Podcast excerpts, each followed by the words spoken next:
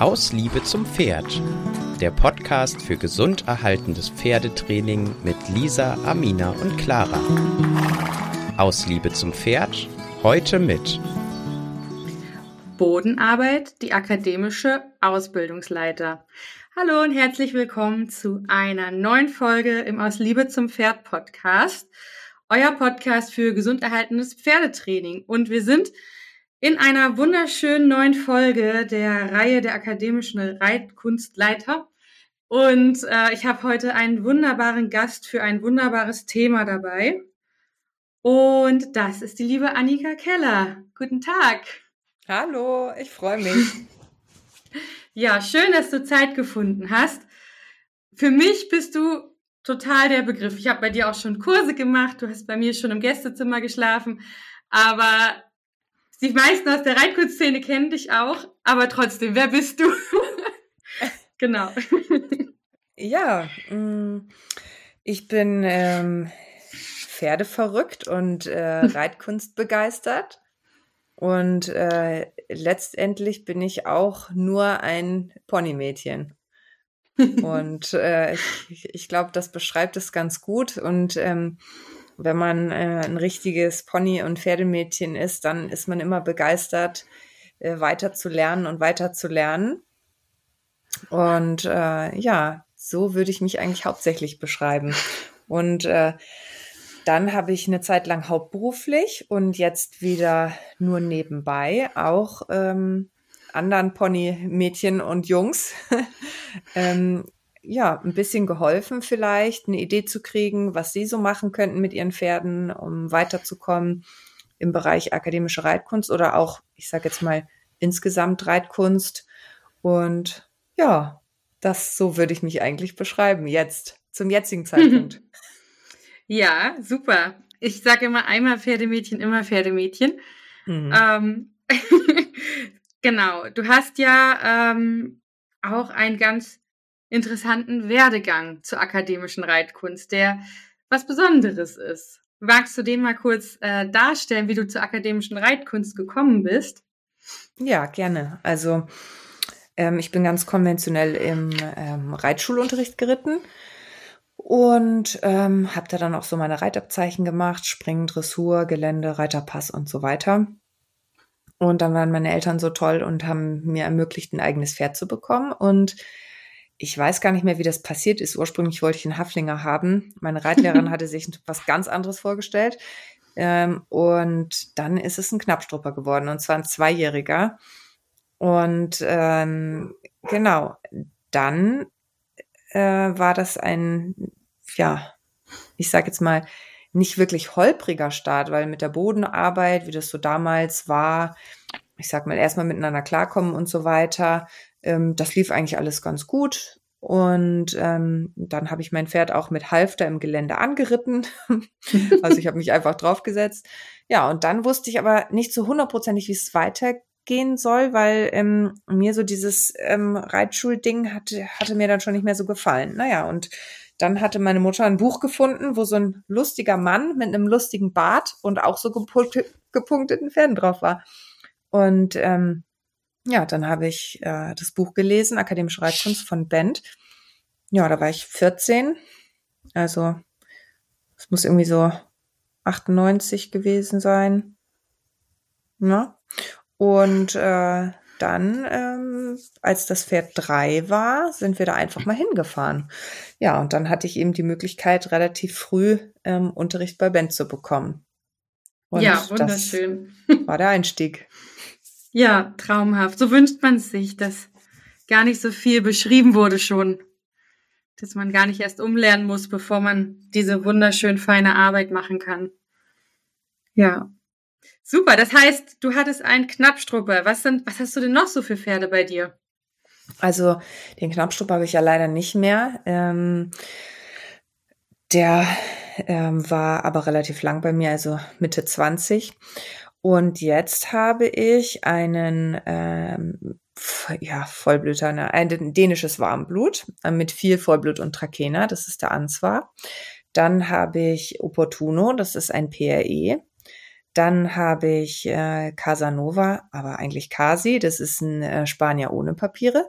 Und dann habe ich Tacheles, das ist ein reinrassiger Trakehner.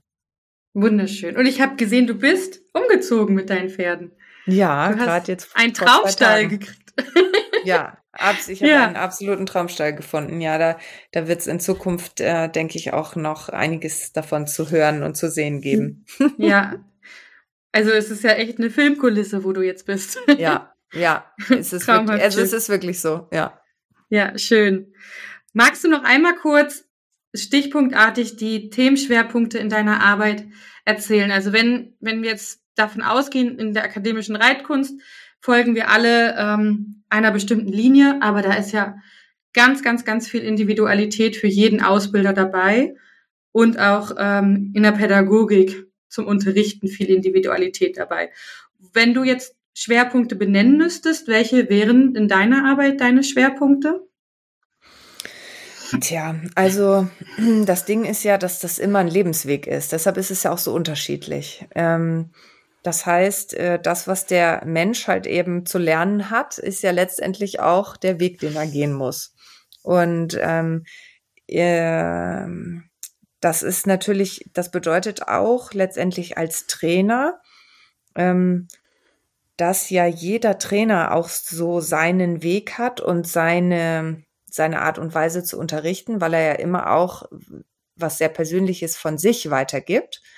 Und ähm, das finde ich auch so schön, weil letztendlich sind die, die Menschen ja nur wie so ein Kanal für, für die Weitergabe des Wissens mit den jeweiligen Erfahrungseinsichten oder so, die sie eben selber gemacht haben auf ihrem Weg. Und ja, meine momentanen Themenschwerpunkte muss ich ja schon fast sagen, weil ähm, das ändert sich ja regelmäßig. Dadurch, und dass mit jedem man, Pferd und jedem Schüler. Ja, Genau, genau. Mit jedem Pferd, mit, äh, mit jeder Zeit, weil man ja dann auch ähm, an einem anderen Punkt steht als noch vor einem Jahr oder vor zehn Jahren und so weiter.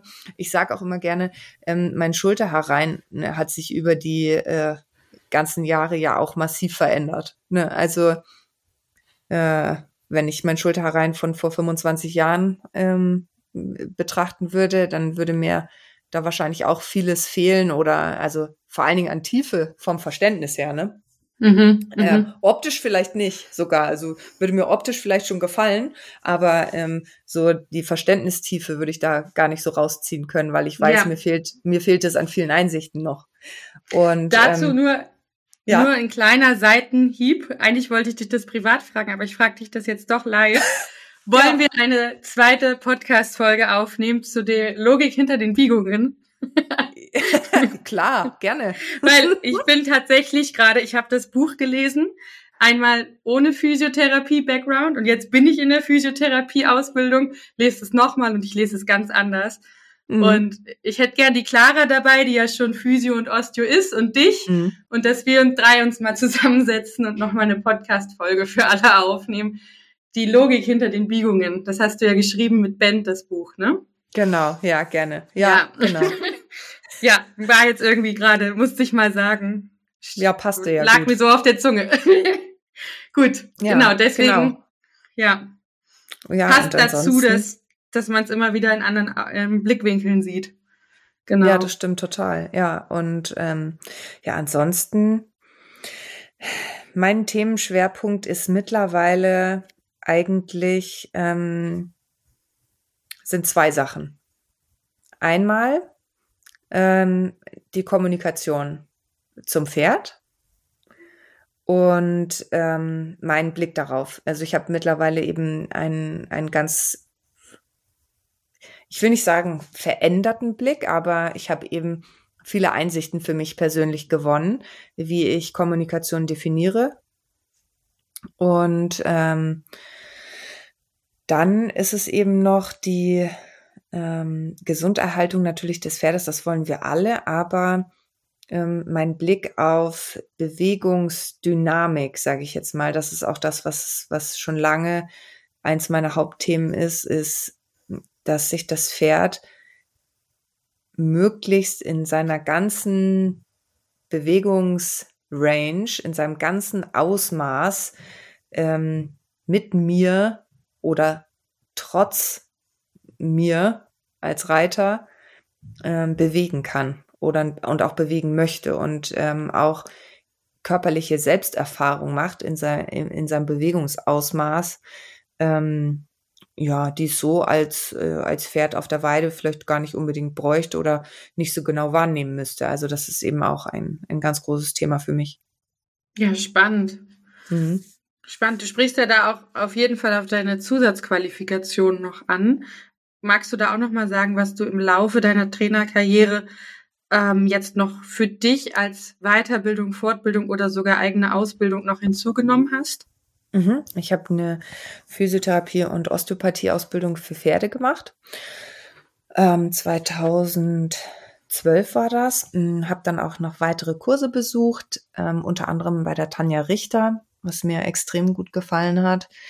Und ähm, im Bereich Sensomotorik. Und ähm, ja, also habe mich immer stetig versucht weiterzubilden, habe ähm, mir auch ähm, ähm, na, wie nennt man es jetzt, Sezierung vom, vom Pferd angeguckt. Mhm. Und ähm, das war auch ähm, wahnsinnig spannend. Einfach dieses Gewebe, ich meine, leider tot, aber dennoch natürlich, ich sage jetzt mal, auf eine Art restlebend ähm, auch zu berühren und, und zu sehen und die ganzen Verbindungen zu sehen und dieses Wunderwerk an, an Körper zu sehen. Ähm, ja, das, das ist ähm, was sehr, sehr Spezielles und ähm, hat mir auch, äh, ich sage jetzt mal, aus wissenschaftlicher äh, Betrachtungsweise auch nochmal sehr gut weitergeholfen über die ganzen Strukturen.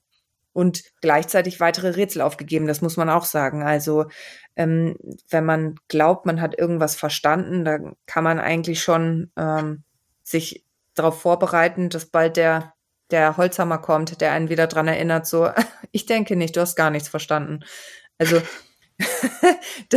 man hat richtig das Gefühl, das Universum sorgt dann immer für so eine Balance wieder. Wenn, wenn Menschen denken, sie haben was verstanden, dann können sie sicher sein, dass da demnächst der tiefe Fall wiederkommt. Und äh, mittlerweile äh, habe ich das auch so akzeptiert. Das heißt, ich bin immer schon vorgewarnt, wenn ich ähm, ein bisschen zu euphorisch darüber werde oder ja, in der Euphoriephase passiert es bei mir noch nicht, aber ähm, wenn ich so ein bisschen mit so einer gewissen Sicherheit oder äh, ja, so anfange, über was schon zu denken, dann weiß ich, geht bei mir schon so eine Sirene an, dann weiß ich, bald kommt's.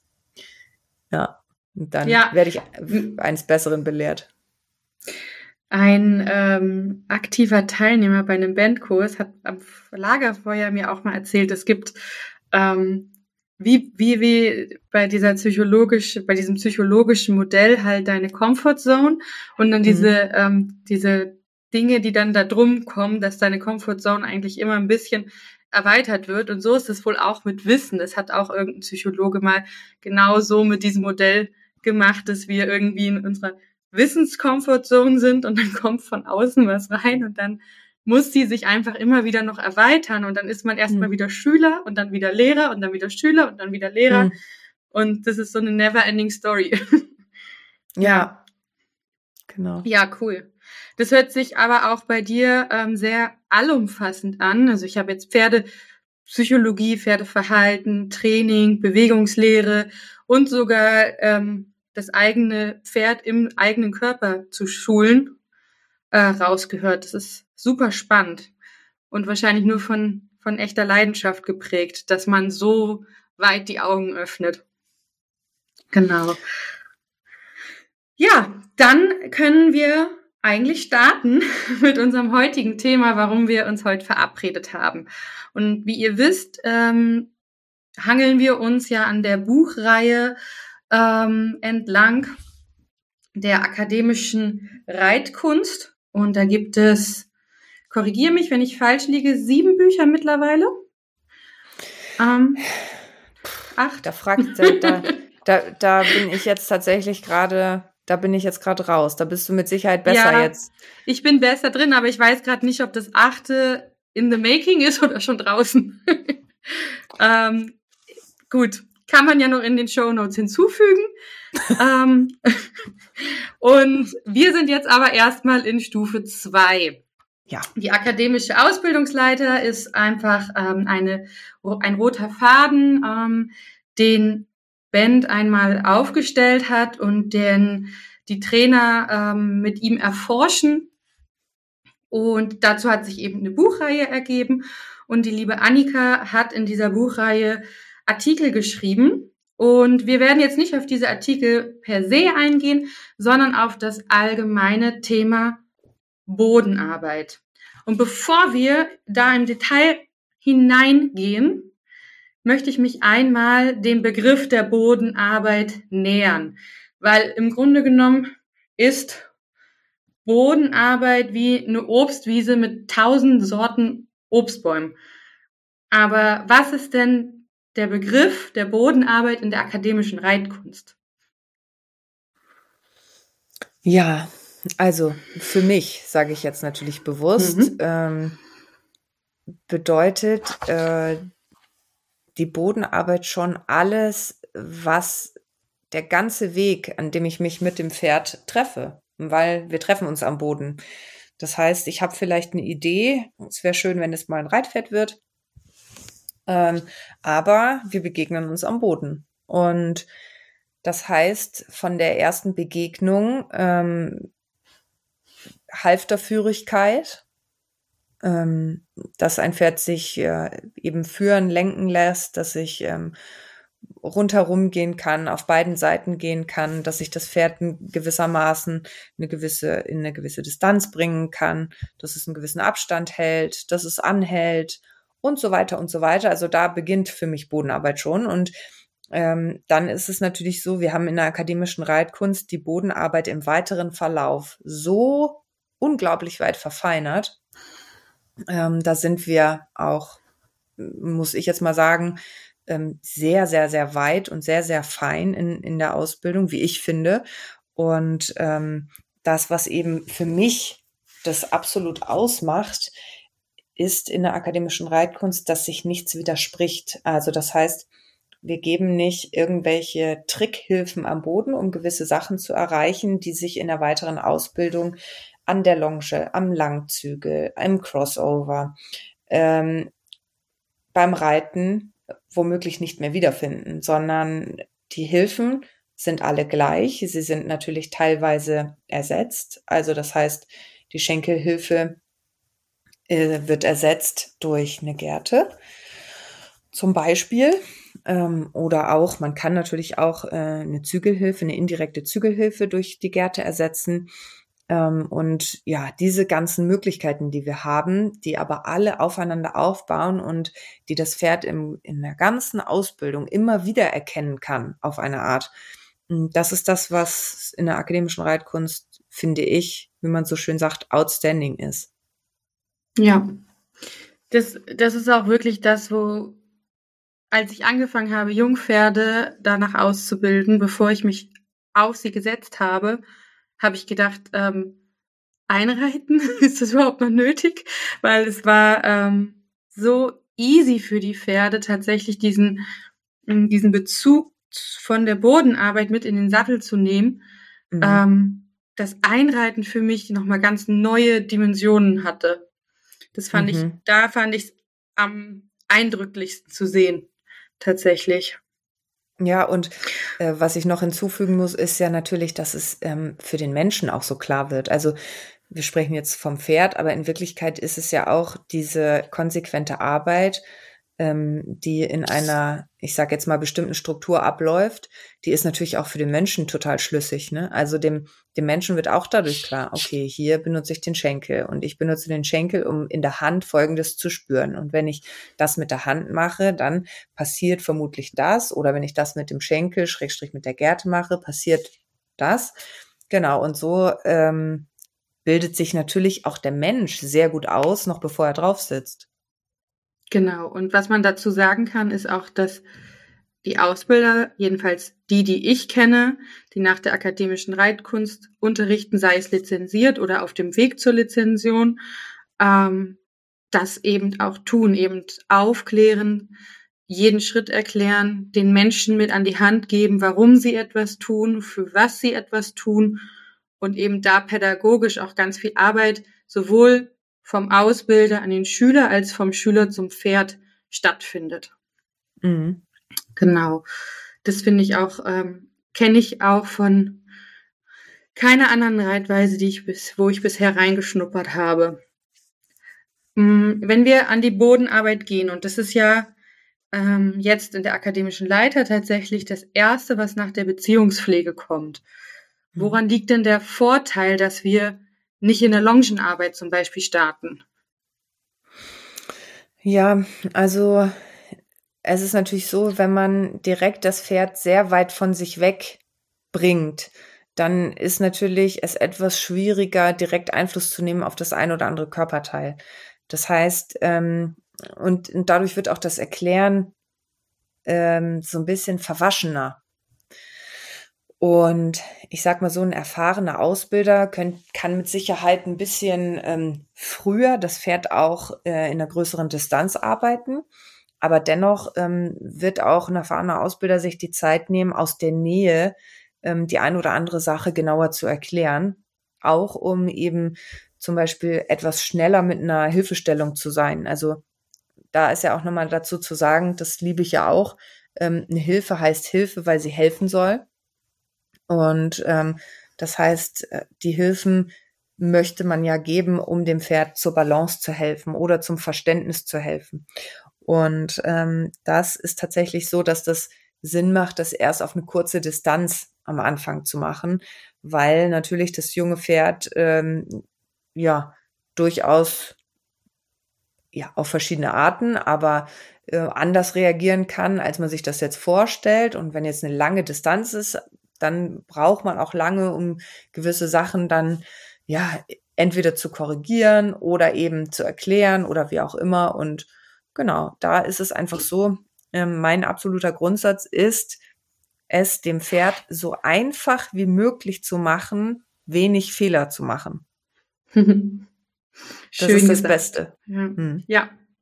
Das spielt auch einfach, ähm, das, das könnte ich total gerne mit in die Schule nehmen für uns Menschen. Wir sind auch teilweise so geprägt von, von diesem Lob und Tadel ähm, in der Schule.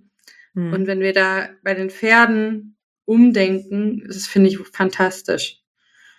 Ähm, genau. Was ich jetzt noch im Kopf hatte, war ja zum Beispiel, haben wir in unserer, in, in unserer Realität nicht das perfekte Jungpferd, was vorher noch nie angefasst wurde, was äh, vielleicht auch bis drei noch gar nicht so viel machen musste, sondern schön auf der Wiese rumdäumeln konnte und dann so leicht in die Bodenarbeit genommen wird. Wir haben ja ganz oft ist es so, dass ja Leute zu uns kommen, die in irgendeiner Reitweise vielleicht auch an Grenzen gestoßen sind ähm, nochmal umdenken möchten oder auch im Reha-Fall in die akademische Reitkunst geraten. Ähm, bist du da auch für Bodenarbeit oder wie handhabst du, handhab, wie nimmst du das da? ähm, ich habe ein Schwangerschaftsgehirn. Ich habe nur noch fünf Wochen bis zur Geburt. Es tut mir leid heute. ich habe dich schon verstanden. Ich wollte dir nur nicht ins Wort fallen. gut, gut. Ähm, ja, das ist total individuell. Es gibt, also das ist wirklich ähm, ein ganz klares, kommt drauf an. Mhm. Weil ähm, es gibt ja auch Pferde, warum auch immer, die letztendlich sind die Motive ähm, ja gar nicht mehr so wichtig im Vergleich zu dem Moment, wo ich es dann vielleicht entscheide oder für das Pferd besser machen kann. Es gibt Pferde, die haben vielleicht auch ein Problem mit der Nähe. Also mhm. Es kann durchaus sein, dass äh, bei dem einen oder anderen Pferd eben das gar nicht so angezeigt ist, direkt eine Bodenarbeit machen zu können. Und das ist eben das, äh, wo man dann natürlich flexibel sein muss und sagen muss, okay, ich, ich merke, ähm, ich müsste da jetzt sehr stark auf dich einwirken, damit du das aushältst. Und dann ist die Frage, und das ist auch immer, das ist, ähm, ja, muss man in die Waagschale werfen, so dass es, dass eine Balance entsteht. Wie viel ähm, Disziplin muss da sein, damit ein sicherer und vernünftiger Umgang äh, da ist, weil ich auch immer sage, also ich benehme mich ja auch nicht wie offene Hose, wenn ich mit dem Pferd zusammen bin. Ich ähm, halte auch eine Disziplin ein, deshalb ähm, es muss eine gewisse Grunddisziplin allein schon ähm, zur Verletzungsvorbeuge ähm, vorhanden sein. Aber wenn das der Fall ist und es einfach nur Unbehagen vom Pferd ist oder Unverständnis oder eben starke Verständnisschwierigkeiten aus einer Spannung heraus, weil das mit der Nähe nicht klappt, dann ähm, macht es ja absolut Sinn, so flexibel zu sein, zu sagen, okay, dann machen wir das auf größere Distanz. Wenn du dich damit wohler fühlst und ansonsten alles passt, ja, dann ähm, macht es durchaus Sinn, das mit der Bodenarbeit vielleicht nochmal nach hinten zu verlegen. Genau, ich fand es auch ganz interessant. Die Anna Eichen hatte, glaube ich, heute oder gestern auch nochmal den Satz geschrieben, das Pferd entscheidet die Ausbildung, also wie die Ausbildung abläuft. Und ähm, genau, das dass wir diese Flexibilität natürlich bei jeder, bei jedem roten Faden auch immer wieder sehen dürfen. Ja, ich möchte da gerne hinzufügen, weil das ist ja die Diskrepanz, womit viele Leute gar nicht klarkommen. Die Diskrepanz besteht ja im ständigen Widerspruch, weil natürlich entscheidet das Pferd nicht. Mhm. Nur. Jetzt mhm, ja, nicht, ja. nicht nur. Ja. Genau. Und, und gleichzeitig muss man auch sagen, auch ich ent entscheide ja, oh, Entschuldigung, auch ich entscheide ja nicht nur. Und das ist diese, diese ständige, man könnte schon fast sagen, ähm, Absurdität auch. Und ähm, auch wo man eigentlich sagen muss, das ist ja ein völliger Widerspruch, weil es eigentlich ständig hin und her geht. Aber das ist genau, was Balance ausmacht, weil ähm, auf der einen Seite entscheide ich, weil ich mich ja auch auf eine Art entscheide, okay, ich jetzt mit diesem Pferd was zu machen. Ne? Also es ist ja selten so, dass nachts ähm, ein Pferd an die Tür gelaufen kommt, klingelt und sagt, ich würde jetzt gern Bodenarbeit machen. so. ähm, und auf der anderen Seite ist uns aber ja während des Tuns völlig klar, dass man auf seinen Gesprächspartner eingehen muss, weil das wird sonst kein schönes Gespräch. Also wenn ich mir einfach nur jemanden schnappe, den irgendwo hinsetze, an den Stuhl binde und dem den ganzen Tag was erzähle, dann das ist ja kein Gespräch. Und das ist genauso, wenn Pferde sozusagen einfach benutzt werden oder ähm, ja, denen einfach was aufgedrückt wird, das ist auch kein Gespräch. Andersherum ist es, wenn ein Pferd ähm, mit seinem Menschen permanent macht, was es möchte, gefährlich wird oder halt einfach einfach geht. Ich meine, solche Bilder kennen wir ja auch, so ist es ja nicht. Dann ist das auch kein Gespräch. Und diese diese ähm, Balance immer wieder, äh, dass es wirklich ein Gespräch ist und dass natürlich jeder zu Wort kommt.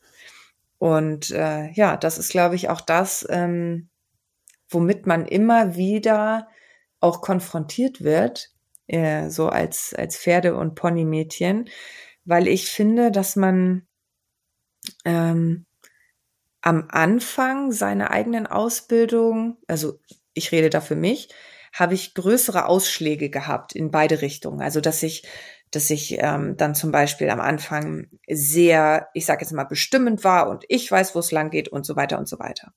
Und dann habe ich plötzlich festgestellt, oh, das geht gar nicht. Und dann habe ich mich total aufs Pferd konzentriert und habe sozusagen das Pferd viel mehr in den Vordergrund gestellt. Und das ähm, ist dann auch wieder zu einer Seite geschwappt. Und dann habe ich im Laufe der Jahre festgestellt, okay, man kann dieses jeweils zu den Seiten schwappen äh, in den Richtungen etwas weniger werden lassen, je mehr Erfahrung man hat. man merkt, man merkt schneller, wenn es in einer Richtung, äh, wenn es in eine Richtung zu weit geht. Ja, und es gibt auch Pferde, die sind dankbar für mehr Anleitung und es gibt Pferde, die sind dankbar dafür, mehr sagen zu dürfen. Ja, Genau. Genau. Ja. Okay, cool. Ich will jetzt nochmal auf zwei äh, ganz banale Punkte eingehen, aber deut also sehr, sehr wichtige Punkte. Und der erste Punkt ist das Equipment. Bodenarbeitsequipment. Was brauchen wir? Also ideal finde ich halt einen Kappzaum und da ist es auch ähm, bis auf diese ganz dicken äh, ich sage jetzt mal Pilarenzäume, diese richtig klobigen Dinger, ist es im Grunde egal. Ist es einer mit Kette? Ist es einer mit einem festen Eisen? Der muss halt sehr gut angepasst sein. Ist es ähm, einer, der nur aus Leder ist? Ist es einer aus irgendeinem Kunststoff? Also ich meine, wen interessiert's? Hauptsache, es passt dem Pferd. Und der ähm, Mensch findet das Handling auch ganz angenehm damit ähm, kann sich damit arrangieren, aber das ist einfach ideal, wenn man sozusagen am Nasenrücken führen kann. Ähm, ich habe aber letztendlich auch schon Pferde gehabt, die das überhaupt nicht mochten und letztendlich kann man auch äh, mit einem Halfter irgendwie klarkommen. Natürlich ist es alles nicht so ideal, aber ja, sagen wir mal, es passt alles, dann hätte man irgendwie so einen kleinen Kapsam oder so ein Cavesson und einen angenehmen Strick und oder Longe. Also ich habe immer von Anfang an gerne etwas, was ich im Zweifelsfall auch so, ich sage jetzt mal, zu einer halben Longenlänge gut äh, rauslassen könnte. Ja, und dann eine Holzgärte oder eine Kunststoffgärte, irgendwas. Ja, ein und Stöckchen. ich glaube, ja, genau, ein Stöckchen, genau. Und ähm, ansonsten, glaube ich, war es das. Der ein oder andere wird vielleicht noch ein paar Leckerlis einpacken müssen. Mhm, mhm. Ja, die Karotte. Ja, ja je, je nachdem, wie es so beliebt. Der Kappzaum hat ja eine wichtige Funktion, warum wir den nutzen. Und zwar ist der ähm, eben auf dem Nasenrücken, genau auf der Mitte, ähm, hat idealerweise rechts und links daneben ähm, für die Handarbeit oder fürs Reiten auch nochmal zwei Einstellungen. Aber nehmen wir jetzt nur mal den in der Mitte auf dem Nasenrücken. Warum ist der denn so wichtig? dieser Punkt? Ja, also das ist halt der ideale Punkt, um sozusagen die erste Stellung im, im ganzen Genick- und Kieferkomplex, ähm, ich sage jetzt mal, korrekt zu kriegen oder die, dass die Möglichkeit zumindest größer ist, die Wahrscheinlichkeit größer ist, dass man direkt dort in diesem Bereich eine korrekte Stellung bekommen kann. Und mhm. äh, das liegt einfach daran, dass wenn wir jetzt äh, einen Halfter hätten zum Beispiel, wo unten was eingehängt ist am, am Kiefer oder am Kinn und man würde daran ziehen, dann zieht man äh, den Kiefer von der Tendenz her zu sich hin und bringt eigentlich so ein, so ein leichtes Verwerfen äh, direkt ins Pferd rein. Ähm, wohingegen man mit äh, diesem Formen vom Nasenrücken ausgehend eigentlich relativ gut gleich die richtige Rotation in die Wirbelreihe reinbekommen kann. Nicht muss, kann. Die Wahrscheinlichkeit ist größer. Mhm. Und ähm, warum nicht direkt am Gebiss longieren oder Bodenarbeit machen? Ja, das ist ähm, natürlich, wenn das Pferd nicht richtig ausgebildet ist also vielleicht noch gar keine Erfahrung hat am Gebiss und so weiter, dann sind das sind das, wären das die ersten absoluten Negativerfahrungen, wenn man dort womöglich äh, einen Strick oder eine Longe einhängt, weil ähm, dort wird direkt ja aufs Maul eingewirkt und ähm, auch wenn das Pferd, also ich würde auch meine ausgebildeten Pferde niemals am Gebiss, Gebiss longieren. Das äh, muss ich jetzt auch nochmal sagen. Also das ist weder für ein junges Pferd noch für ein ausgebildetes Pferd äh, das Richtige, meiner Meinung nach. Ähm, und zwar ganz einfach, weil es viel besser auch anders geht. Also für mich ist das überhaupt keine Option, am, Ge am Gebiss zu longieren. Und ähm, ja, äh, bei, von daher geht es auch gar nicht drum, ob, ob das junge Pferd das noch nicht versteht, sondern es ist einfach super unangenehm und äh, unnötig. Mhm. Das Gebiss da im, in irgendeiner Form vor allen Dingen, wenn dann ein junges Pferd dann auch nochmal einen Sprung macht und dann kriegt es direkt einen Ruck ins Gebiss. Also ja, wäre jetzt nicht so meins. Genau. Genau. Ich möchte hier an der Stelle auf meine ähm, mit, mit Herzen in den Augen geplante Podcast-Folge zur Logik hinter den Biegungen verweisen. Da äh, habt ihr auch ein wunderbares Kapitel über genau diese Rotation und die Wirbelreihe geschrieben, die ich jetzt äh, mehrmals schon durchlesen musste, um sie zu verstehen. Da freue ich mich schon, dich zu fragen dann. ähm, genau, aber ich weiß es halt aus Erfahrung, dass ähm, genau es einfach dem Pferd unwahrscheinlich gut tut und viel, viel, viel Bewegungsmöglichkeiten geben kann. Ähm, Jetzt der zweite wichtige Punkt, den ich angesprochen habe. Wir haben jetzt hier musst jetzt, du jetzt musst Hm? du noch mal sagen, ähm, was unglaublich gut tut und Bewegungsmöglichkeiten geben kann, weil das hörte sich so an wie ähm, das Longieren am Gebiss. Ach so, nein, nein, nein. ähm, das mit dem Punkt auf der Nase, Ja, auf so, dem ja. Rücken. Genau, dass wir dadurch, durch diese Rotation halt eben auch, wenn wir das richtig nehmen, halt die äußere Schulter schön frei bekommen und die richtig vorgehen kann. Und Mhm. ähm, genau. Ähm, und einfach die Oberlinie sehr locker bekommen und eine Weichheit im Genick. Ja. Genau. nein, nein, ich bin auch nicht für Gebiss äh, longieren. Nein, nein. Gut, dass du mich da nochmal angesprochen hast. Nicht, dass das in die Kommentare kommt. Gut, okay, kommen wir auf den zweiten Punkt. Mhm. Ähm, wir haben das jetzt so selbstverständlich schon angesprochen, aber ich glaube, für viele ist es gar nicht so selbstverständlich. Und zwar das Konzept der primären und sekundären Hilfen. Magst du Mhm. dazu noch mal ein paar Sätze sagen? Ja, also die primäre Hilfe wäre ganz klar letztendlich der menschliche Körper. Ähm, am Boden ist es der Körper in Gänze.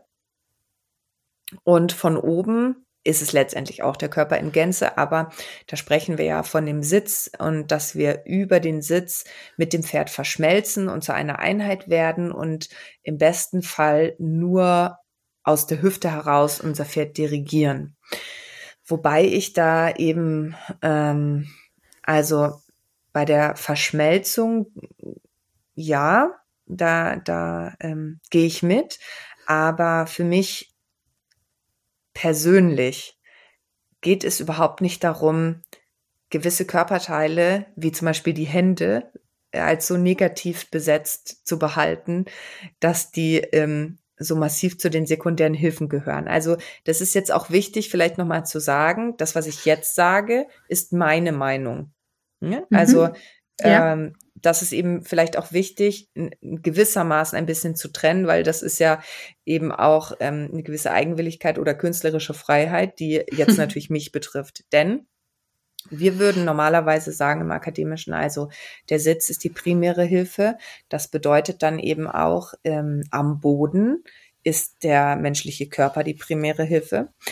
Und dann haben wir als sekundäre Hilfen ähm, die Gerte, die Stimme, die Hand, den Schenkel.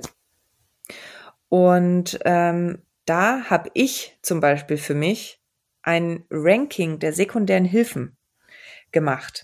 Denn Mhm. ähm, für mich gibt es eigentlich Schnittstellen bei sekundärer und primärer Hilfe, denn alles, was zu meinem Körper gehört, ist grundsätzlich eine primäre Hilfe. Das heißt, für mich ist das Ranking primäre Hilfe wäre natürlich Körper ähm, Sitz, also gehen wir jetzt vom Reiten aus, ähm, der Sitz, dann wäre die nächste sekundäre Hilfe, also die, die als nächstes kommt, ist der Schenkel für mich, weil das ist sozusagen ohne eine Zwischenstation direkt auch am Pferd. Das heißt, für mich ist der Unterschenkel, Den können wir nicht wegnehmen.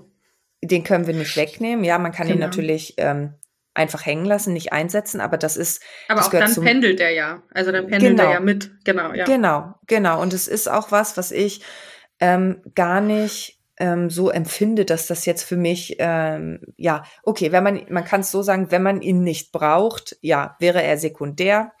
Aber ähm, der gehört für mich ganz, ganz, ganz nah zu meiner primären Hilfe dazu. Das nächste wäre meine Hand. Denn Mhm. meine Hand ist mein, neben meinem Gleichgewichtssinn, gleich mein feinstes Organ sozusagen und meine, meine feinste Möglichkeit, das Pferd zu spüren.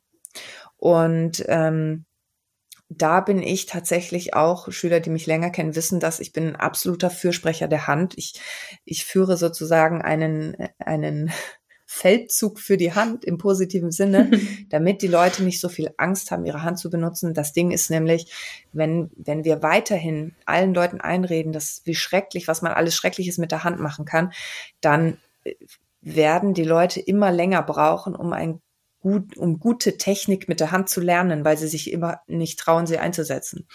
Man braucht einen guten Lehrer und man muss auch sehr reflektiert sein, wie man die Hand einsetzt, aber man muss es auch tun. Man lernt es nicht vom drüber reden, man lernt es nicht vom drüber lesen, man lernt es auch nicht vom Zuschauen, man lernt es nur vom Tun.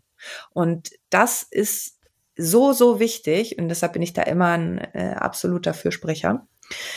Und ähm, natürlich muss man eben lernen, das Richtige zu tun und dann, wenn man immer weniger falsch macht und immer mehr richtig, dann kann man auch am Ende immer weniger damit machen und immer mehr darüber erfahren. Aber das ist eben ein Lernaspekt und ein Weg. Mhm. So, und das heißt also Ranking äh, wäre Sitz, Schenkel, Hand. Und dann ähm, kommt für mich erst die Stimme und dann kommt, weil die auch zu meinem Körper gehört, und dann kommt für mich die Gerte. Mhm. Schön. Genau. Super. Ähm, es gibt ja in der Bodenarbeit ähm, eben verschiedene Positionen, aus denen wir die Hilfen beibringen und aus den Hilfen eben die Lektionen beziehungsweise die einzelnen Körperteile bewegen können. Weil im Grunde genommen wollen wir ja nicht die Lektionen ausbilden, sondern wir wollen das Pferd halt im Körper formen, aus dem sich dann sozusagen die Lektionen ergeben. Ähm, welche Bodenarbeitspositionen gibt es denn? Oh Gott, ja, da haben wir, hm. da haben wir viele. Also, du meinst Boden, Bodenarbeitspositionen vom Menschen jetzt im Verhältnis zum Pferd? Mhm. Was wir einnehmen können, um dem Pferd etwas beizubringen mhm. oder, oder vielleicht auch, ähm, wenn wir jetzt an die Hilfenübertragung gehen, haben wir ja nicht nur ähm, zum Beispiel das neben dem Pferd auf dem Pferd, sondern wir haben ja da auch noch Zwischenstationen. Mhm, ja, also grundsätzlich äh, könnte man ja sagen, können wir eigentlich fast jede Position einnehmen. Es hat sich halt ergeben im Laufe der Zeit, dass dieses rückwärts, direkt rückwärts vor dem Pferd hergehen, dass das sehr viele Vorteile hat. Natürlich nicht nur, aber durchaus ähm, sehr viele Vorteile, vor allen Dingen auch in der Ausbildung des Menschen, muss man ganz klar sagen. Der Mensch ist in der Lage, ähm, viel mehr zu sehen, was er beeinflusst. Gleichzeitig darf man auch nicht vergessen, wenn das Pferd eine gewisse Grunderziehung hat und einen nicht, ähm, ich sage jetzt mal, ignorant über den Haufen rennt, ähm, verstärkt das vor dem Pferd hergehen die äh, parierende Hilfe, also die Hand. Und das ist für viele Pferde am Anfang eine große Hilfe, äh, kann aber auch zum Nachteil sein. Also wenn der Mensch sehr langsam und nicht sehr mh, noch nicht sehr affin ist im Rückwärtslaufen, dann kann das für große oder flotte Pferde durchaus äh, sehr schwierig sein, sich da anzupassen. Und ähm, dann ist es auch für viele Leute im Übergang zur Seite dann sehr erschreckend, wenn sie nämlich nicht mehr vor dem Pferd hergehen, dass ihnen ein ganzes Stück Ausbildung des Parierens fehlt. Dass das Pferd ja. nämlich, wenn niemand mehr bremst vorne, einfach durch jede Handhilfe, also durch jede Parade durchlatscht ähm, weil ja da jetzt niemand im Weg ist, auf den man Rücksicht nehmen müsste. Und das ist aber auch ganz heilsam, dann weiß man nämlich, was man nicht ausgebildet hat, nämlich vernünftige Paraden. Mir ist es damals so gegangen, als ich mit der Handarbeit angefangen habe. Ich ähm, habe ich hab die Hinterhand vermisst. Ich habe mich dann bei der Handarbeit auch rückwärts laufend neben das Pferd gestellt, weil ich so, weil ich die Hinterhand wieder sehen wollte. Das war für mich irgendwie ja, ist nur so eine kleine Anekdote. Kann ich mich noch dran erinnern, dass ich mich dann einfach doch dann rückwärts entschieden habe, auch die Hand dabei zu machen. Mm, ja. Für eine gewisse ja, also, Zeit natürlich, ja. Ja, und ähm, es gibt natürlich prinzipiell ähm, auch die Position einfach neben dem Pferd. Also von, ich sag mal, auf Kopfhöhe über Halshöhe, über Schulterhöhe, über innere Schenkellage. Man kann natürlich auch ähm, gewissermaßen von außen führen. Das ist dann auch schon sehr fortgeschritten, auch in der Bodenarbeit. Ähm, Im Grunde sind der den Möglichkeiten ja keine Grenzen gesetzt. Also es gibt eben bei uns ja auch einen Übergang eben weiter nach hinten in der Bodenarbeit. Das heißt, ähm, das ist dann eben eine gute Möglichkeit auch, um, um Paraden zu überprüfen oder zu korrigieren. Ähm, das heißt, das Pferd führt im Grunde von der Positionsrichtung her und läuft einem trotzdem nicht weg. Das heißt, es, dann ist das Pferd wirklich schon sehr gut an den Hilfen. Ähm, weil es könnte eigentlich einfach weggehen, weil man nicht mehr davor oder nicht mehr daneben oder schräg davor ist, sondern sich weiter hinten aufhält und das Pferd äh, trotzdem mit der Aufmerksamkeit bei einem bleibt und nicht einfach weggeht. Ja, und vor allen Dingen auch in der Balance, in der Lauflinie, die du dann ja trotzdem vorgibst. Ähm, mhm. das, das ist ja auch nochmal ein großer Schritt, dass das Pferd die Lauflinie ja. auch behält. Auf jeden Fall. Das bedeutet, dass ja. das Pferd ähm, sehr gut aufpasst. Also das heißt, vom mentalen Versammlungsgrad schon sehr, sehr weit ist, weil für mich bedeutet Versammlung äh, Aufmerksamkeit. Also mhm, spannend. Auf, ja genau, also für mich beginnt Versammlung im Geist, weil das damit zu tun hat, dass das Pferd eine gewisse Aufnahmekapazität hat und eine gewisse Aufmerksamkeit, eine gewisse Präsenz und ein, ähm, ein, ein aktives Aufpassen sozusagen, was geschehen soll und sozusagen sein, sein Körper in einer ähm, Bereitschaftsposition hat oder hält. Ja. Ja. Mhm. Super. Ähm, ich will noch einmal kurz zurückgehen, weil ich einfach aus meiner Trainerpraxis weiß, ähm, ich liebe das rückwärts direkt vor dem Pferd herlaufen. Ich liebe es. Aber es hassen ganz viele am Anfang. Mhm. Ähm, abgesehen davon, dass man es auch trocken üben muss, einfach rückwärts zu laufen.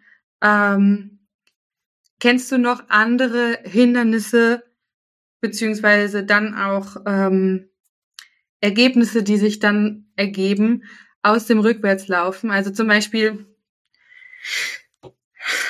also genau, du hattest ja schon gesagt, dass große Pferde halt eben, dass der Mensch einfach zu langsam rückwärts läuft, ne? Dass der, dass mhm. das sich aufstaut und dass es dann ein Drängeln wird was, wo es gar nicht irgendwie darum geht, dem Pferd beizubringen, es darf nicht in dich reinlaufen, sondern für das Pferd ist es erstmal ultra schwierig, überhaupt so langsam zu laufen, wie der Mensch rückwärts laufen kann. Ne? Das kann ja eine mhm. große Disbalance sein. Und dass dann der Mensch einfach seine eigene Linienführung beim Rückwärtslaufen überhaupt nicht mehr unter Kontrolle hat. Mhm. Ähm, das ist noch ein Punkt, der mir viel auffällt. Ja. Und tatsächlich ähm, muss, also habe ich auch manchmal Schüler, die schlechter sehen tatsächlich, wie das Pferd läuft. Was ist dir so aufgefallen in deiner Trainerpraxis mit dem Rückwärtslaufen? Oder wie gehst du auch mit diesen Schwierigkeiten um? Oder was rätst du den Schülern? Üben. Also du würdest nicht diese Position komplett weglassen. Du würdest schon jedem empfehlen, zu versuchen, damit umzugehen.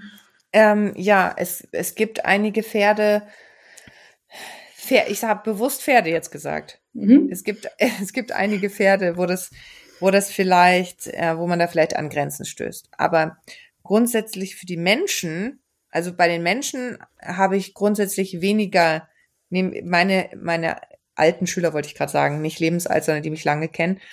Also ich habe ich hab da so einen Spruch. Ähm, die, also die, mit den Menschen habe ich weniger Mitleid, könnte man sagen. Also äh, ich habe da so einen Spruch, den ich immer gesagt habe, auf Befindlichkeiten eines Einzelnen kann hier keine Rücksicht genommen werden. Damit meinte ich immer die Menschen. Mhm. so, damit meine ich natürlich. Also es ist klar, dass das Grenzen hat, wenn jemand da rückwärts äh, hinfällt und so weiter, äh, wobei mir das auch schon mal passiert ist. Ähm, ja, mir auch. Selten, selten muss ich sagen, aber ja. ähm, ähm, mir ist es tatsächlich an sich nicht so sehr mit dem Pferd passiert. Ja, einmal bin ich gestolpert über eine Aufstieghilfe, die grundsätzlich im Weg steht. Da sollte man also, die sollte man gleich wegstellen. Der klassische Fehler ist, ich lasse die hier stehen, da laufe ich ja eh nicht hin. So, mhm. und dann ähm, liegt man auch schon rückwärts drüber gefühlt. Ähm, ja, oder halt ein nicht gefahrener Reitplatz. Da bin ich auch schon mal über irgendwelche krassen Galoppbuchten gestolpert. ja, also genau. Und ja. ansonsten ist es tatsächlich so, es schadet den Menschen nicht. Wir sind sowieso, ich sag mal, tendenziell eher ein bisschen degeneriert. Also wir, wir müssen es auch anstrengen. Also ich, ich finde eigentlich, dass es da wenig Ausreden gibt. Also natürlich sind irgendwelche ähm, äh, künstlichen Hüften, künstliche Knie, also you name it. Skoliose hatte ich auch schon mal. Das, ne? Äh, es, ja, genau, es gibt, es gibt, ja. Richtig, es gibt immer natürlich, Ausnahmen bestätigen die Regel. Aber gesetzt dem Fall, es fällt dir einfach nur schwer. Ja, das ist im Leben so, natürlich. Dinge, die man noch nicht oft gemacht hat, fallen einem schwer. Das ist, äh, let's face it, einfach. Ja. Das ist völlig normal. Und was meinen Schülern auch immer hilft und was ich auch den Podcast-Hörern mitgebe, ich weiß nicht, ob du es bestätigen kannst, aber es fällt jedem am Anfang schwer. Also, weil wir einfach überhaupt nicht im Alltag rückwärts gehen. Obwohl das jeder Physiotherapeut einfach empfiehlt, das äh, ja. auch für die menschliche Gesundheit zu machen. Das macht einfach keiner. Ja. Ähm, und genau. Und es fällt jedem schwer und jeder muss da reinfinden. Und äh, es gibt niemanden, der auf ad hoc mit dem Pferd vor, äh, vor sich noch es schafft, von Anfang an perfekt rückwärts zu laufen und dann auch noch über Hilfen nachzudenken. Ja, ja. genau. Und äh, ja. das ist ja, ähm, man ist dann am Anfang schon damit überfordert und dann ähm, ist es auch normal, dass man dann vielleicht noch nicht die kleinen Details sieht. Ah, da hat er sich jetzt verbessert, da ist jetzt die Hüfte besser vorgekommen und so weiter und so weiter. Es geht sowieso nicht ähm, vom Feinen zum noch Feineren. Es geht immer vom Groben zum Feinen. Und das ähm, heißt, am Anfang kann man froh sein, man schafft es fehlerfrei rückwärts zu gehen. Dann kann man froh sein, ähm, das Pferd äh, schiebt einen vielleicht nicht mehr so doll. Also das, das Pferd hält sich selber in einem Rahmen und ich muss nicht mehr die ganze Zeit Paraden geben oder womöglich da sogar noch gegenhalten. Und dann äh, ist das nächste, oh wow, ähm, das Pferd schleudert nicht mehr die ganze Zeit mit der Hinterhand raus. Und dann irgendwann ist es vielleicht, wow, das sah tatsächlich fast so ein bisschen aus wie eine Biegung. Womöglich ist, ähm, sieht es sogar so ein bisschen so aus, als wenn sowas wie eine Rotation oder eine, eine innere Hüfte da so ein bisschen äh, vor und runter kommt. So, das ist ein völlig normaler Ablauf. Und da, dessen muss man sich auch bewusst sein, ähm, Schüler sein zu dürfen, lernen zu dürfen. Ja. Ähm, und das Ding ist, man, man lernt nun mal nicht ohne Fehler in dem Sinne. Also Fehler ist immer, ist ja so negativ äh, besetzt, muss man sagen, heutzutage. Ähm, das sind einfach Stufen. Ich meine jetzt mal gar nicht, das, das sind Stufen. Keine, ja. keine Fehler in dem Sinne. Das sind Ausbildungsstufen, die man durchläuft, um die nächste Stufe zu verstehen. Genau. Und ich glaube, was leider Gottes immer ähm, auch in unserer Gesellschaft manchmal noch mitschwingt, ist halt ähm, nicht eben du, du wirst Fehler machen, lern daraus, sondern die Bewertung, die wir dem Fehler zuordnen, mhm. ähm, und die kann man ja weglassen. Also da denke ich auch immer wieder, wenn mich dann Schüler fragen, oh, tut mir leid, ich habe es immer noch nicht geschafft. Ja und? Brauchst du doch nicht entschuldigen, es ist dein Weg, ich begleite dich. Und ja. ähm, wir machen das so lange, bis, bis es bei, bis du es verstehst, oder wir machen es dann auch mal auf eine andere Art und Weise, bis es, also das ist komplett dein Weg. Ja, genau. Genau. Ja, das äh, versuche ich dann immer beizubringen, dass es bewertungsfrei oder ein bewertungsfreier Raum ist. Und so ist es tatsächlich auch, finde ich, in der gesamten akademischen Welt. Wenn ich jetzt auch mit meinem Pferd auf Kursen gehe, habe ich auch nie das Gefühl, ich werde bewertet, sondern ich werde einfach, ähm, ich bin da einfach in, in einer Community, die eher beratend zur Verfügung steht. Mhm. Ja. Genau. Ähm, würdest du sagen, nur um das Rückwärtslaufen kurz abzuschließen, ist das mhm. eine der ersten Positionen, die du einnehmen würdest, mit der du beginnen würdest? Mm, ja, eigentlich schon. Mhm. Das ist, weil, wenn man, ähm, das schafft auch eine Verbindung. Für mich ist das Rückwärtslaufen, hat auch damit zu tun, dass das Pferd mir folgen mag obwohl ich frontal zu ihm gewandt bin.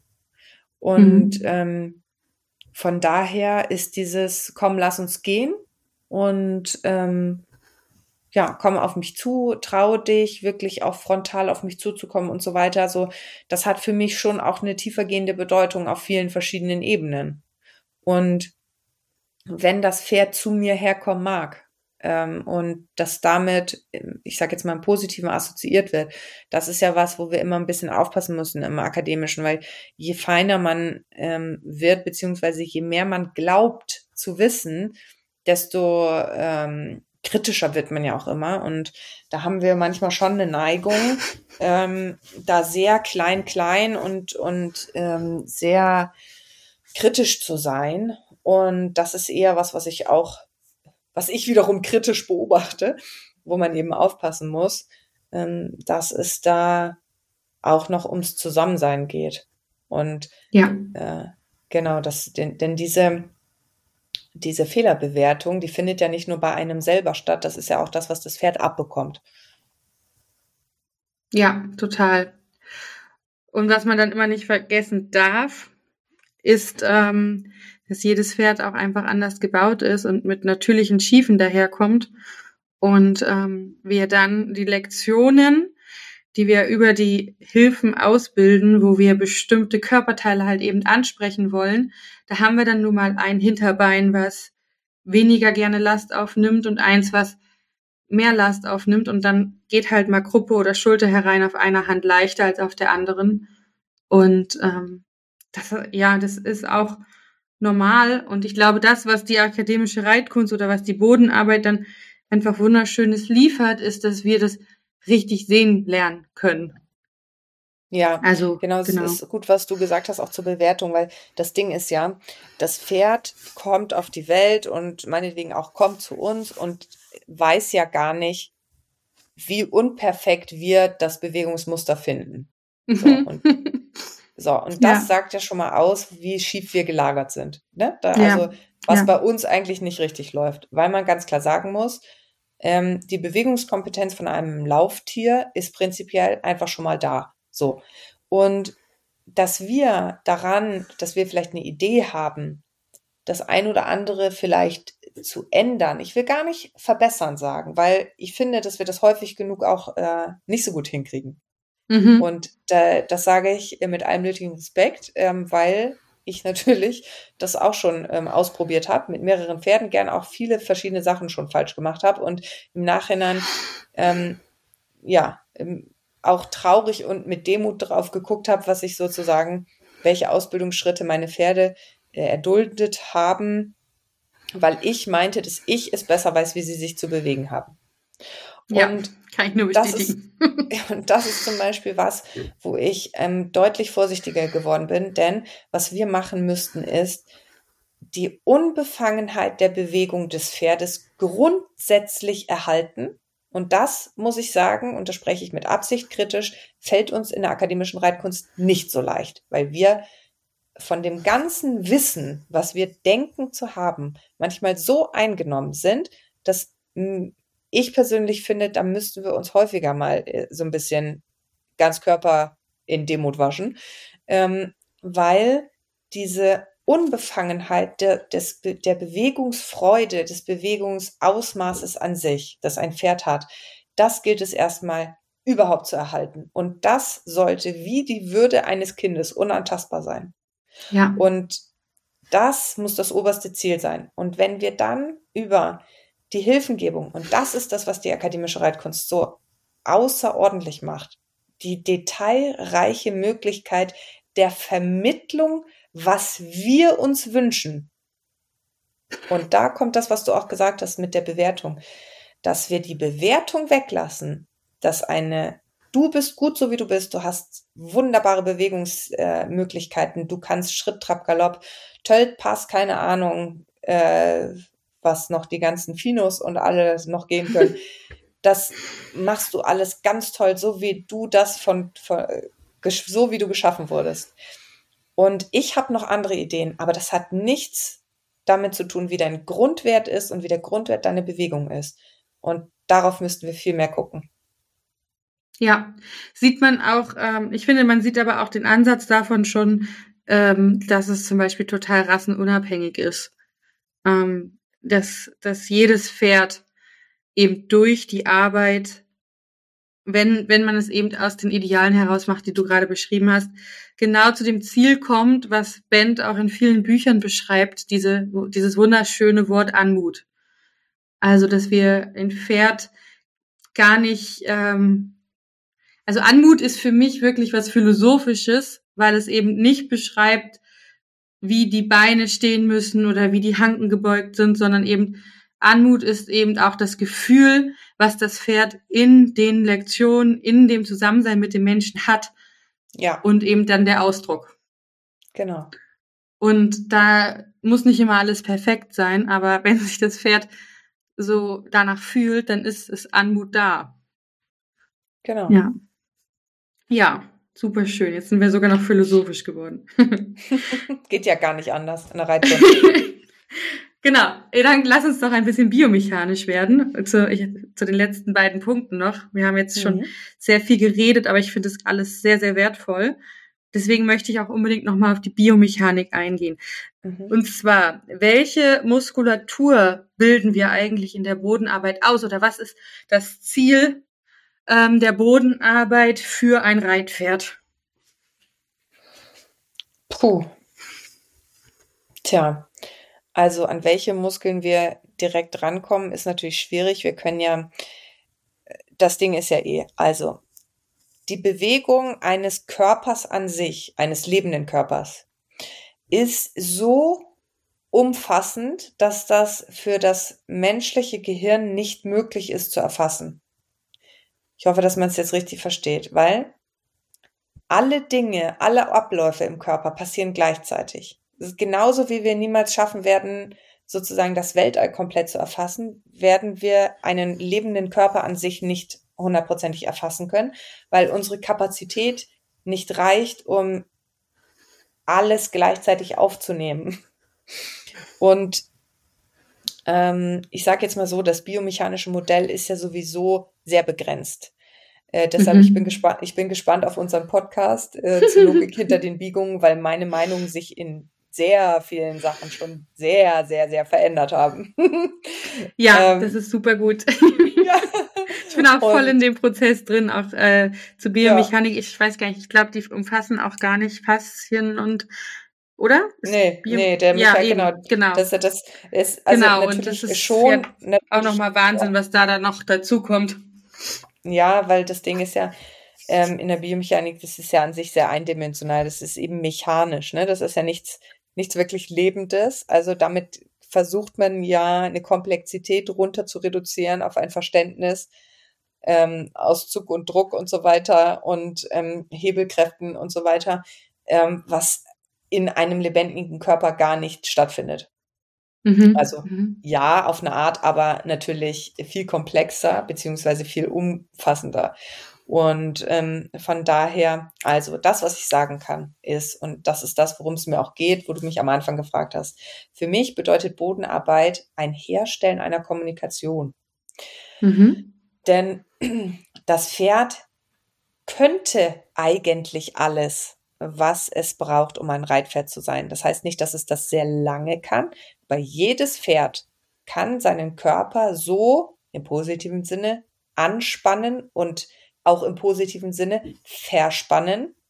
Also wie eine, ich sage jetzt mal Brückenverspannung, also mhm, mhm, spannen, dass es ein Reiter tragen kann. Wie lange mhm. ist individuell von verschiedenen, verschiedenen Faktoren abhängig. Größe, Konstitution. Ähm, ich sage mal, was, was für mich zum Beispiel aus physiologischer Sicht sehr wichtig ist, sind, ist der Tonus. Ähm, da habe ich mich sehr eingearbeitet, von daher freue ich mich sehr auf, auf den Podcast mit zum Buch. Ähm, das heißt ein Muskeltonus ähm, und verschiedene Tonustypen, die auch sehr viel mit Charaktereigenschaften und Grundkonstitution zu tun haben. Ähm, grundsätzlich, wenn wir dem Pferd verbal einfach nur sagen könnten, ja, mach mal das, mach mal das, mach mal das, dann könnte jedes Pferd uns für eine gewisse Zeit sozusagen als Reitpferd auch tragen. So. Ähm, das, was wir brauchen in der Bodenarbeit ist, und auch das sind, ist für mich der einzige Grund für Lektionen, dass wir dem Pferd erklären können, was wir wollen. Das heißt, ähm, das Pferd braucht ein Verständnis dafür, ähm, wie es den Körper am besten ausrichtet. Und weil wir das eben nicht einfach so sagen können, haben wir die verschiedenen Hilfen, um eben zu erklären, okay, wenn ich das hier mache, führt das zu der und der Bewegung und führt im Endverständnis dazu, dass das eine Hinterbein vielleicht mehr das macht, dass der Rumpf mehr das macht, dass das andere Hinterbein das macht und so weiter. Also das gibt natürlich dann nachher ein Gesamtkonstrukt im besten Fall. Und ähm, ehrlich gesagt ist das äh, für mich die Hauptaufgabe der Bodenarbeit, nämlich, dass das Pferd in eine schöne, stabile Form kommt, so wie es sich selber vielleicht, nicht ganz so aufgeregt, aber so wie es sich selber präsentieren würde. Denn wie Pferde sich präsentieren, ist in der Regel eine manchmal etwas zu straffe, aber grundsätzlich gute Spannung. Mhm. Ja, und dazu brauchen wir nun mal äh, die Hilfengebung. Das ist für mich äh, Bodenarbeit. Also der Einstieg, auch kennenzulernen, wie kommuniziert mein Pferd. Dann, dass das Pferd kennenlernt, wie kommuniziere ich eigentlich, wo treffen wir uns in der Mitte, wer versteht wen wie. Mhm. Und ähm, die Muskulatur, die ist sozusagen ein, ich würde jetzt mal viel mehr sagen, ein Zufallsbefund die sich dabei ausbildet, wenn wir das, wenn wir das Pferd dazu bekommen, in diese schöne Form häufiger reinzugehen und nachher auch länger drin zu bleiben. Dafür haben wir natürlich so ein paar Lektionen, die fördern diese Form, ja, wie zum Beispiel die Seitengänge, die Biegungen und so weiter. Das fördert eine Form, die grundsätzlich am Ende tragfähig ist. Aber, genau. und das, das muss ich jetzt einfach sagen, ein Pferd, was ohne Spannung gebogen dahin schleicht, das kann nicht biegen bis in tausend Jahren. Das wird immer noch nicht tragfähig. Also ein verbogener Hals und, und ein verbogenes Pferd, was wie eine Leiche im Zirkel kreist und schleicht, mit schlürfenden Hinterbahnen, null Aufnahmefähigkeit, gar keine Körperspannung, das ist kein Reitpferd. Und da kann ich das ja. noch so schön biegen und da kann ich mir auch einreden, die Hüfte kommt schön vor und runter. Wenn da kein wenn da kein Leben mehr drin ist, keine Spannung mehr, kein, kein Wille, kein Feuer, so würde sich ja nie ein Pferd präsentieren. Also einfach nur brav im Kreis gehen, ohne Reaktion, das ist kein tragfähiges Reitpferd. Das ist mir ganz wichtig, das zu sagen. Ja, da sind wir dann auch im Bereich von Schwung und Takt, der dann auch noch dazu kommt und in der Bodenarbeit ja auch dann geschult wird. Ja, und Energie, also eine Grundenergie. Ja. Mir ist ja. es, da ist es mir fast egal, ob das Pferd Taktfehler hat ich brauche, ich musste fühlen, dass das, dass da, ich sag mal, eine, in der Grundkonstitution ein Tonus im Körper ist, der für Leben spricht und nicht für ja, ja. Couch. Ja, dann müsste man eher mal überlegen, ob das äh, ein Reha-Programm braucht. Oh, es gibt, es gibt Dol es gibt Pferd, es gibt Menschen, die ihre Pferde so ähm, brav im Kreis zirkeln, ähm, obwohl das Pferd kein Reha-Programm braucht. ähm, und ja, das ist es einfach. Ja, nicht. braucht der Mensch ein bisschen. Ja, ein Tanz. bisschen Feuer. ja, Tanz. Genau.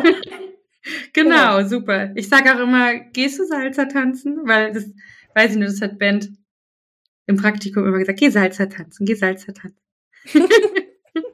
Das war immer seine Antwort für alles, weil ich mal gefragt habe, wie kann ich das denn verbessern? Geh Salsa tanzen. also so, als ob er erst mit mir spricht, wenn ich einen Salsa-Kurs gemacht habe. ah ja, okay. Verstanden. Ja. Nein, so schlimm war es nicht, aber das war immer ganz lustig. Ja.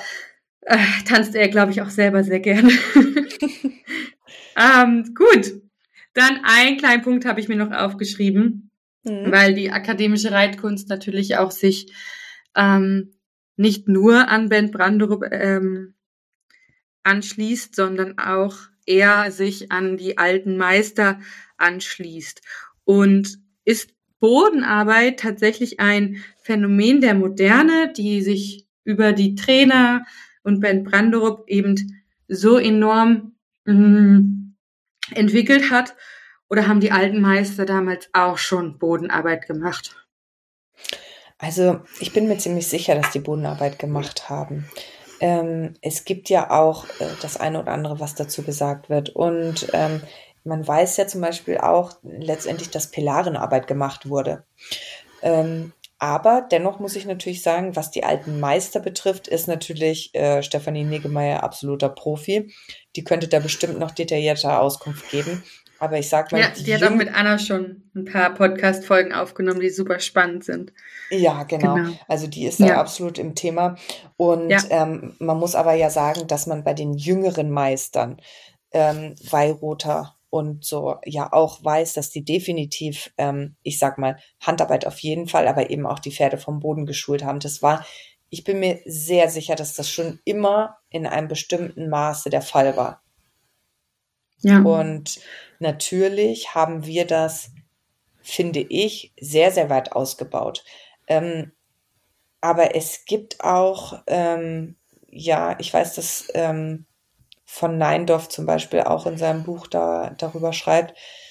Jetzt weiß ich, habe ich nicht mehr hundertprozentig im Kopf, wen er besucht hat.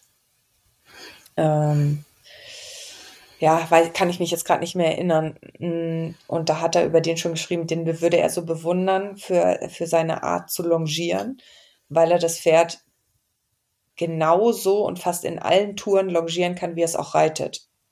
Müsste ich da direkt nochmal nachgucken, wen er da gemeint hat. Und da war er so begeistert. Ich meine, ja, das ist natürlich auch ein sehr junger Meister in dem Sinne. Ähm, aber also, das wurde schon immer gemacht. Mhm. Ich, bin mir, ich bin mir sehr sicher, das wurde schon immer gemacht. Natürlich, man kann nicht mehr hundertprozentig sagen, wir haben es natürlich jetzt schon sehr weit getrieben, sage ich jetzt mal, ähm, von der, von der Detailausprägung äh, her. Aber ja, ich bin mir sehr sicher, dass das schon immer gemacht wurde. Genau, sonst, ja, wenn es nicht schon damals auch ähm, etwas gebracht hätte, dann hätte man es vielleicht auch schon eher mal über Bord geworfen. Aber der Funke ist angekommen und in der Moderne da und ähm, ich weiß einfach selber, wie viel, ja, wie viel schöner auch die Beziehung zum Pferd durch die Bodenarbeit wurde. Es ist einfach fantastisch, das zu haben. Ja, das stimmt. Ja. Ja, jetzt sind wir schon fast am Ende. Ja. Liebe Annika, hast du noch von dir etwas hinzuzufügen? Ansonsten würde ich dir gerne noch zwei Fragen stellen. Ach, nö, ich, also stell mir ruhig die zwei Fragen. Okay.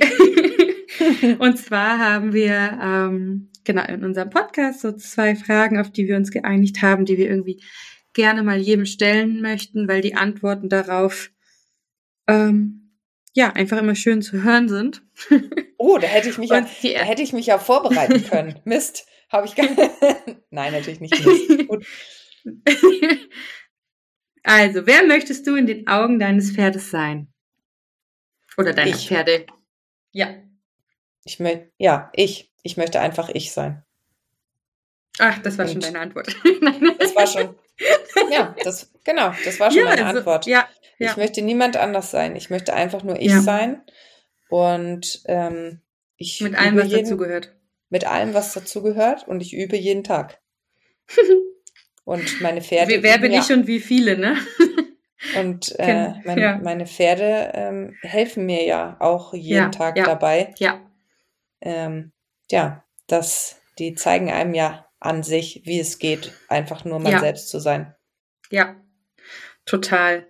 Und vor allen Dingen finde ich, ähm, dieser Spruch, wer bin ich und wie viele, das bedeutet nicht, dass man jetzt tausend Persönlichkeiten ist, sondern dass man ja, je nachdem, was in welcher, in welcher Beziehung man zu seinem Pferd ist, einfach einen höheren Anteil davon lebt, einen höheren Anteil davon lebt und eben dann auch ähm, diese Empathie entwickeln kann, auf das Lebewesen einzugehen.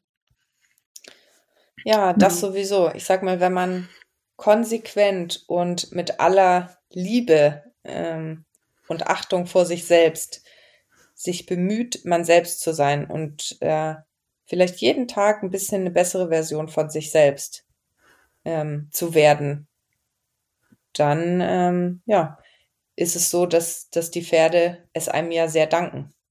Ja. Im Grunde genommen geht auch für mich Pferdetraining ohne persönliche Weiterentwicklung kaum noch. Das gehört einfach dazu. ja. Genau. Dann die letzte Frage ist etwas, ähm, etwas kontroverser. Aber was würdest du gern in der Pferdewelt verändern oder welchen Glaubenssatz würdest du gerne löschen? Irgendwas, was du, was dir doch noch täglich begegnet.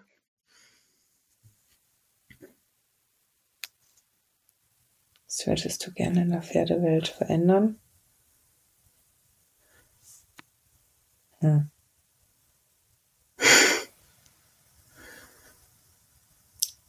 Puh.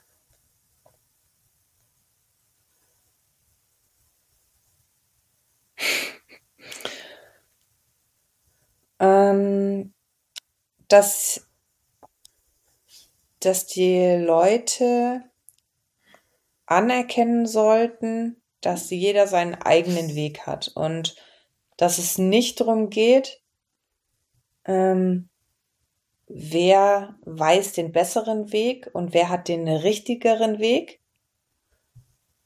Es gibt selbstverständlich ethische Grenzen im Zusammensein mit einem Lebewesen, aber diese Idee, ich habe die Weisheit mit Löffeln gefressen und meine Reitweise ist die richtige und nur meine Reitweise mit diesen Vorgaben und so. Ähm, das würde ich mir wünschen, dass das ähm, ja ausklingt oder aufgelöst ja. wird. Ja. Denn äh, ja, in Wirklichkeit äh, sind das, sind das alles Wege und wenn man da viele, viele dieser, dieser Diskussionen und dieser auch menschlichen Grobheiten untereinander daher rühren, ähm, dass die Leute aufgrund persönlicher Befindlichkeiten ähm, oder ja, weil sie eben vielleicht den, den Charakter von irgendjemanden nicht mögen und und dann deshalb äh, alles anzweifeln. Also eben diese, diese Menschlichkeiten halt. So. Dass darauf so ganze Reitweisenfäden teilweise aufgebaut werden. Das finde ich ein bisschen schade. Ja, das, das würde ich mir wünschen, dass das aufhört, dass jeder unter diesen ethischen Grundsätzen, die es geben sollte, wenn man mit Lebewesen zusammen ist, ähm, akzeptierter wird, dass jeder seinen eigenen Weg finden kann. Ja. Ja, wunderschön. Und ich darf, ich darf vielleicht noch hinzufügen, dieser Weg, und das schließt dann wieder an dem an, was du am Anfang gesagt hast, dieser Weg ändert sich, der wächst und ähm, genau das, was ich heute sage, das sehe ich vielleicht morgen schon wieder anders und dass es in Ordnung ist. Genau. Dass man lernt. Ja, ja. deshalb sollte man sich auch nie zu sicher sein. nee. Aber, also, aber, und jetzt kommt wieder die Balance, aber wenn man sich ja. unwiss, aber wenn man sich unsicher ist, dann geht man auch keinen vernünftigen Schritt vorwärts. Und ja. so ist es die ganze Zeit in einem Spannungsfeld zwischen Unsicherheit und Sicherheit, Unsicherheit und Sicherheit. Oh, und wenn man das akzeptieren kann, ich versuche es ja auch noch, ähm, dann äh, kommt man auch irgendwie vorwärts. ja, super schön. Ich habe jetzt echt immer diese Waage im Kopf. Super. Klasse. Dann treffen wir uns wieder. gerne, gerne. Bei den Logik hinter den Biegungen. Ich freue ja. mich schon enorm drauf. Ich lese das Buch bis dahin noch einmal das zweite Mal durch, damit ja, ich dann ich auch lese vielleicht auch nochmal nach. genau, dann treffen wir uns mit Steinbrecht und Annika und mir und äh, eventuell ist Clara noch dabei, die ist auch Physio-Osteo-Expertin. Schön. dann ist es vielleicht eine ganz süße Gruppe. Ähm, genau, du bist dann aber auch, machst dann den Steinbrecht noch, ja? Jawohl. Gut. Ich danke dir für dieses fantastische Interview und ähm, genau. Und für alle Zuhörer, es geht natürlich mit unserer ähm, Ausbildungsleiter weiter. Zwischendurch wird es aber auch immer wieder ganz eigene Podcast-Ideen von Clara, mir und Amina geben, mit Gästen oder auch alleine oder zu dritt oder zu zweit so dass es sich immer etwas vielfältig darstellt, was wir alles in dem Podcast mit euch besprechen. Ihr dürft immer auf unseren Social Media Accounts Kommentare dalassen, uns ähm, immer schreiben über unsere Webseiten und genau, gerne bewertet den Podcast, teilt ihn. Und Annika, wie findet man dich? Ähm, ja, erstmal nochmal vielen Dank, dass ich dabei sein durfte. Das hat ja. mir sehr viel Spaß gemacht. Ähm, Ach, man findet mich äh, so ein bisschen auf Instagram, aber ähm, mein Hauptleben spielt sich tatsächlich im Leben ab, deshalb äh, äh, ja, also, so, so ein bisschen auf Instagram, aber auch nur so ein bisschen.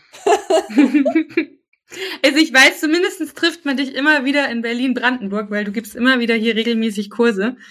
Und ja, äh, das stimmt. Ich musste dich auch noch mal deswegen ansprechen, weil ich jetzt auch entdeckt habe, dass es Spaß macht, Kurse zu organisieren. Sehr schön. Gerne. Gut. Gut. Dann äh, hören wir wieder voneinander und allen anderen wünsche ich noch einen schönen Tag. Tschüss. Danke. Ciao.